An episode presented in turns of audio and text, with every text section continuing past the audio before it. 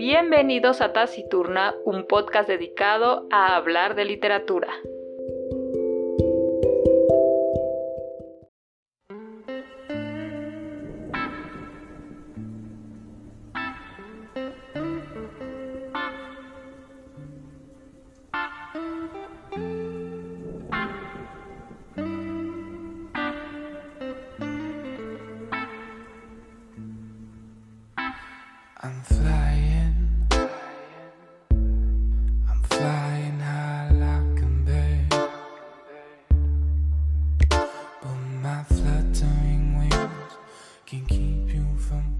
Si me preguntas cómo empezó todo, podría decir sinceramente que la primera vez fue un accidente. Eran alrededor de las 6 de la tarde, esa hora en que la ciudad vuelve a girar sobre su eje. Y aunque las calles se veían azotadas por el viento helado de otro mes de mayo de mierda, el interior de la estación de metro resultaba bochornoso y húmedo, un sórdido panorama de periódicos y envoltorios tirados por el suelo de turistas irritables con ropa estridente que se apretujaban sobre los trabajadores de expresión vacía y resignada. Yo estaba esperando en el andén de la línea Piccadilly, en Green Park, tras el fantástico comienzo de otra fantástica semana de maltratos y paternalismos en mi fantástico empleo. Mientras el tren del lado opuesto se alejaba, sonó un ronco murmullo entre la multitud. La pantalla indicaba que el siguiente tren se había quedado atascado en el Holborn. Alguien en la vía seguramente. Típico, decían las caras de la gente. ¿Por qué siempre tienen que tirarse a la vía a la hora punta? Los pasajeros del otro andén empezaban a desfilar. Entre ellos había una chica con unos tacones matadores y un ajustado vestido azul eléctrico. Un alia de la temporada pasada, comprado en Zara. Pensé. Seguramente iba de camino a Leicester Square para reunirse con otras ingenuas tan vulgares como ella. Tenía una cabellera extraordinaria, una gran melena de color ciruela a base de extensiones con una especie de hilo dorado trenzado sobre las mechas, que relucía bajo la luz de los neones. Judy. Judy. ¿Eres tú?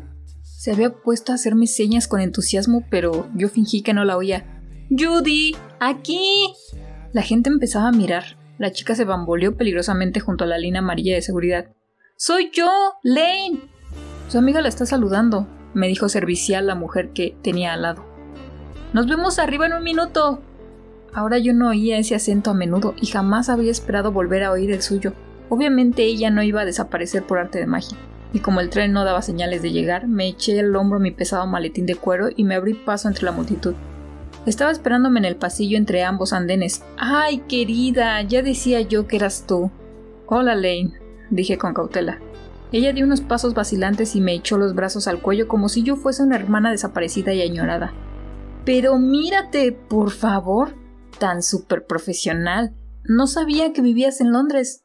Me abstuve de señalar que eso era porque hacía una década que no hablábamos. Mantener amistades por Facebook no era mi estilo y no me gustaba que me recordaran mis orígenes. Enseguida me sentí como una cerda. Estás fantástica, Lane. Me encanta tu pelo. Ya no me llamo Lane en realidad. Ahora soy Mercedes. ¿Mercedes? Es bonito. Yo uso Judith casi siempre. Suena más adulto. Mm, sí, bueno. Mira cómo estamos las dos tan adultas ya. No creo que yo supiera en aquel entonces qué significaba ser adulta. Me preguntó si ella lo sabría. Escucha, tengo una hora libre antes del trabajo.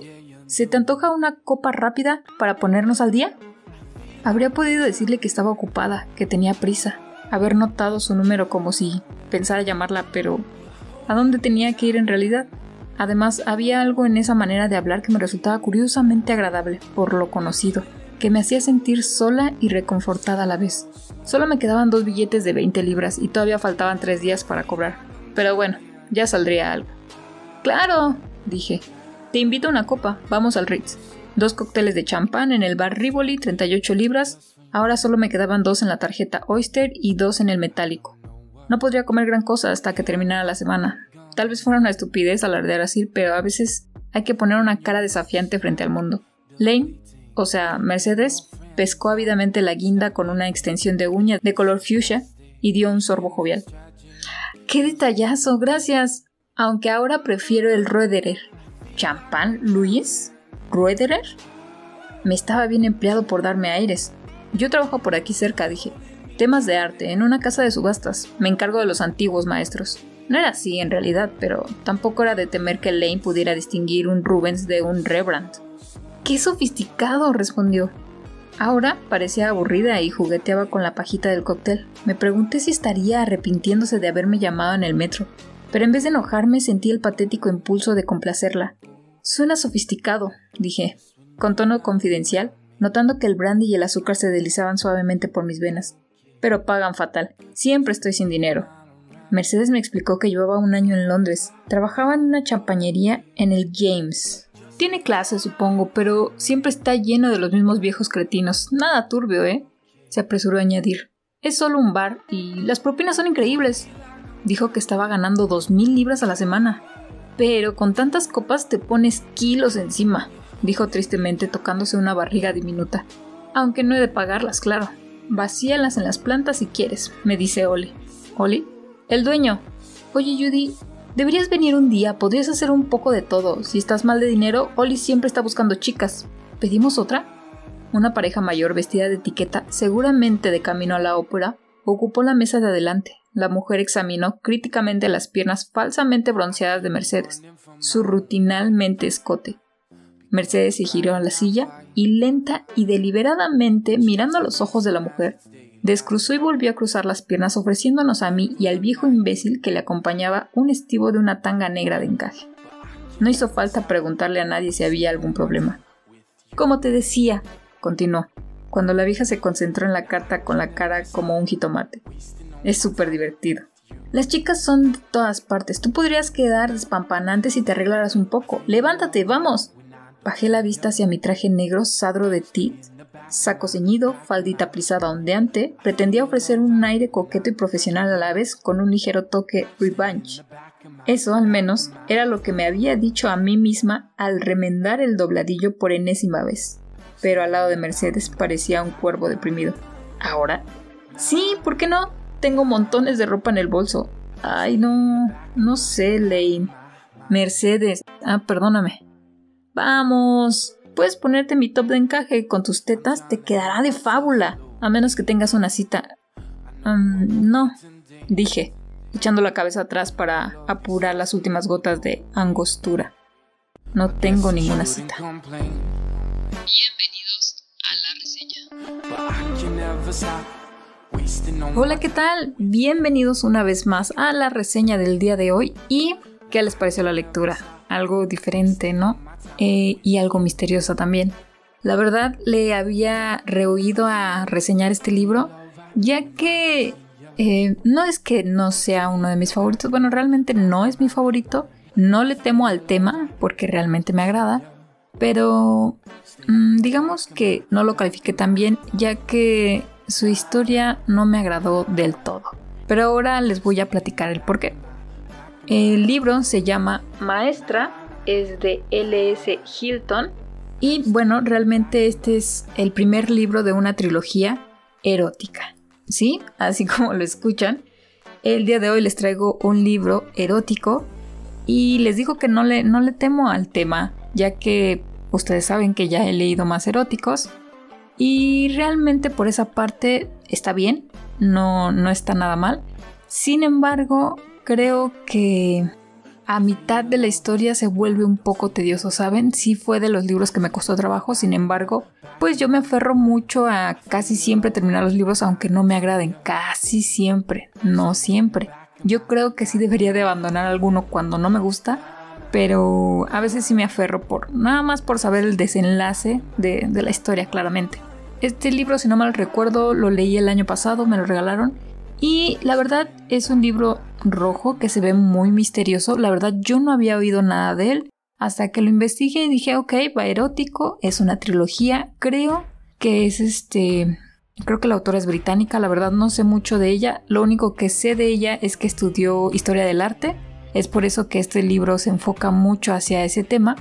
Y bueno, como ya les dije, es una trilogía. Este es el primero de tres. La verdad no se me antojó más leer los otros dos. Aparte de que están carísimos. Los busqué por Amazon eh, y no estaban disponibles. Y ya cuando estaban disponibles estaban como en 600 cada uno. Entonces la verdad, pues sí me dolió un poco el codo.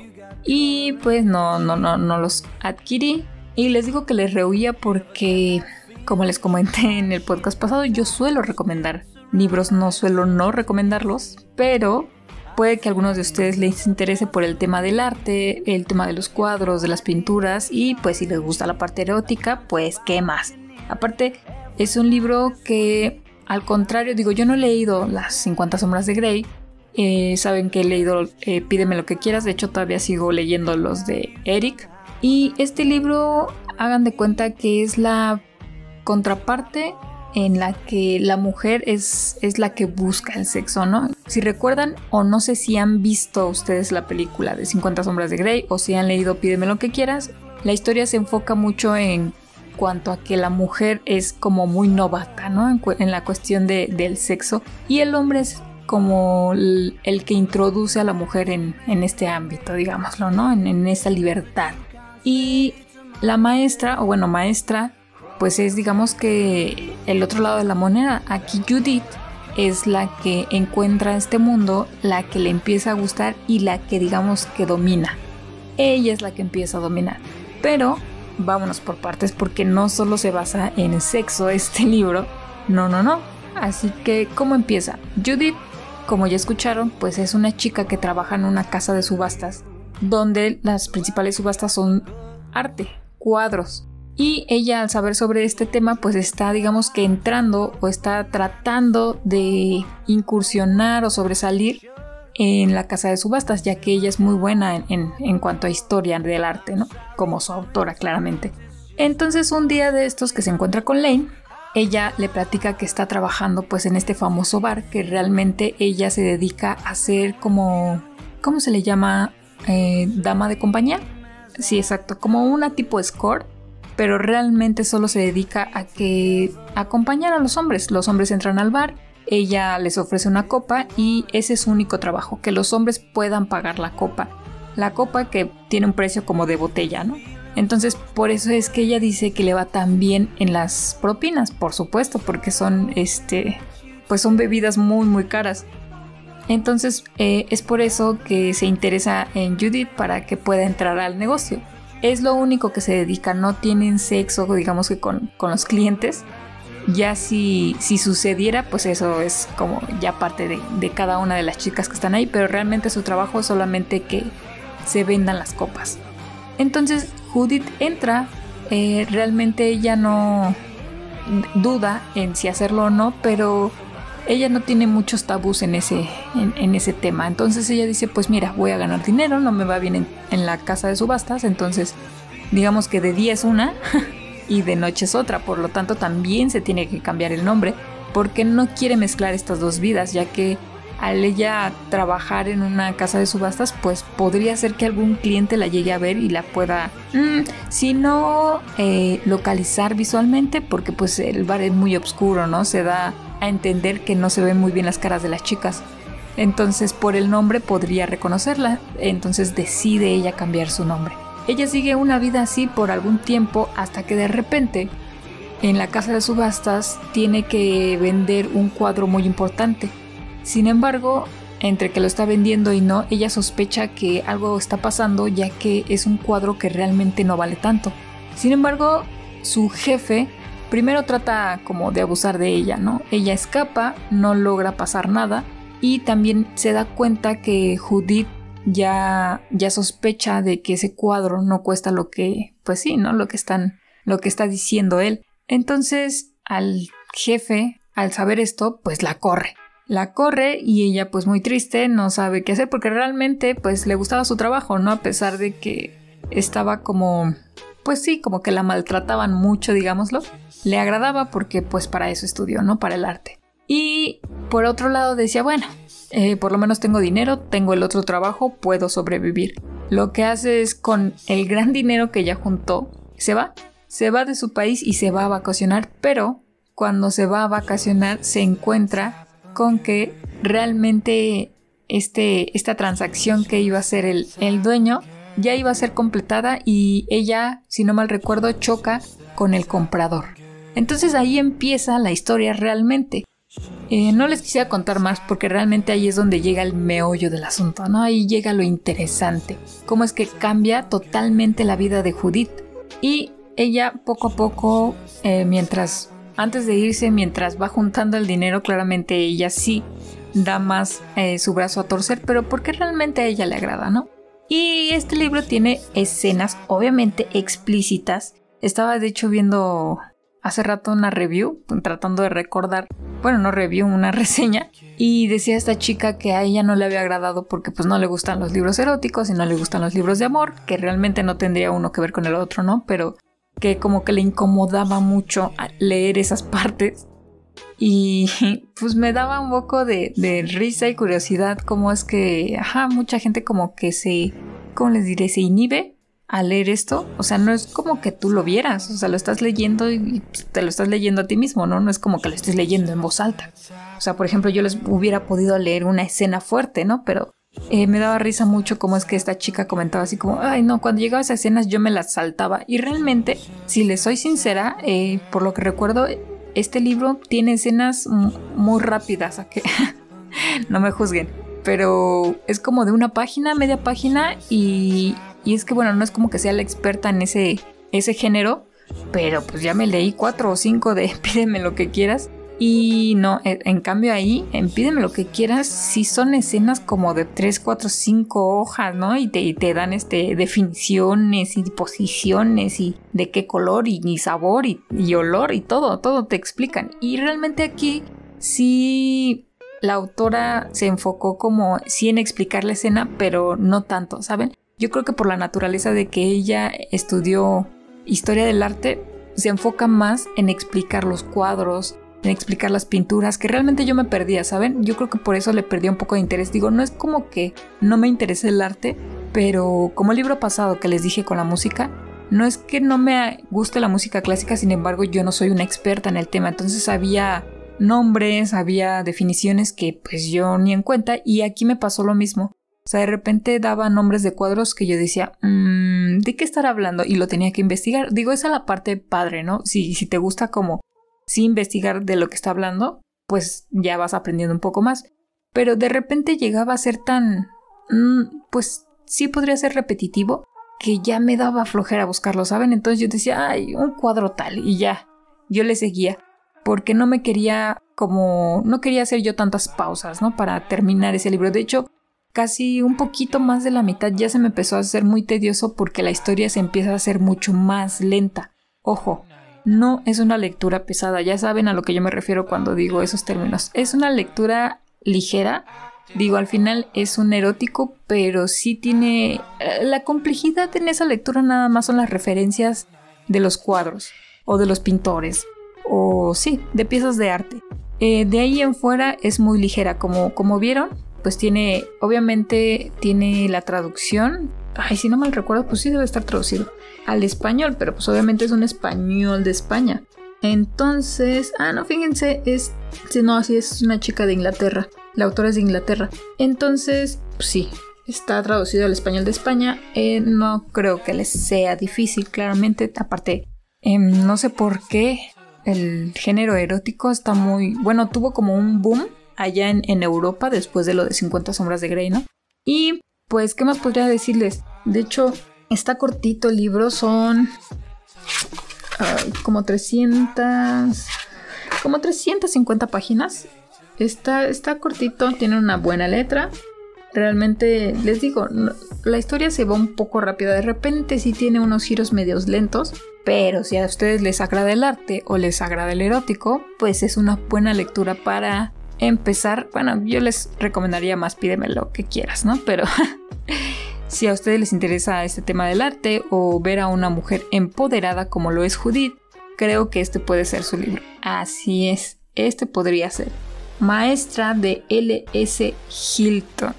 350 páginas. Ay, la editorial la verdad no lo sé.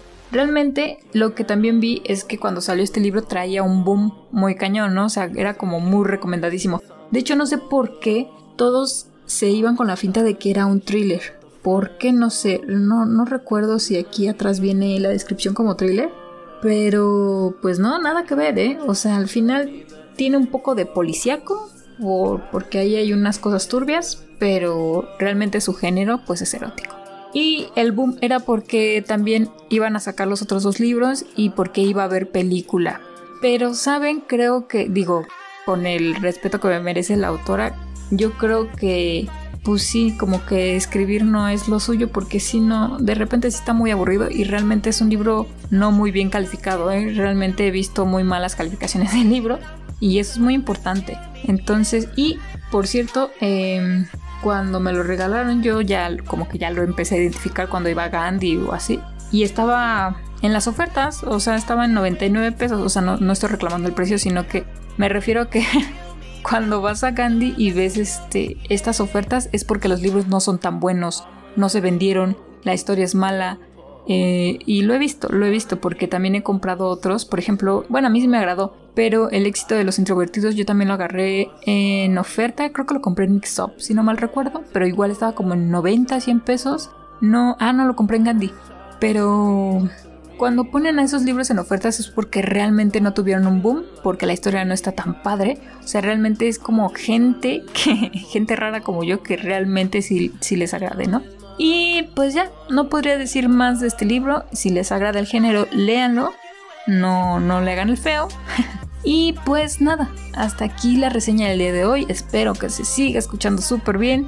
Y pues nada, que tengan un buen fin de semana. Ya viene el mes sabroso el mejor mes del año. y, aparte ya estamos en la recta final, ¿no? Del año, no sé por qué, pero ya en la recta final se nos va, bueno, aparte súper rápido, pero porque son los meses de todas las celebraciones y todas las comidas sabrosas que, que, hay en cada mes, ¿no? Entonces, pues ni modo, ya entramos a la recta final del 2021, ya nos acercamos ahora al 2022, que todo pareciera que seguimos en el 2020, ¿no? Pero bueno, en fin. Esto ha sido Taciturna y pues gracias por escuchar. Nos vemos en el siguiente episodio. Bye bye.